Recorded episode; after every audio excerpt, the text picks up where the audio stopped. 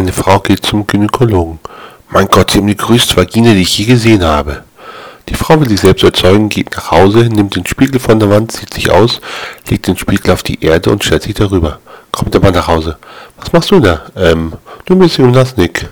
Sagt man, pass bloß auf, dass du dich in das Loch fällst.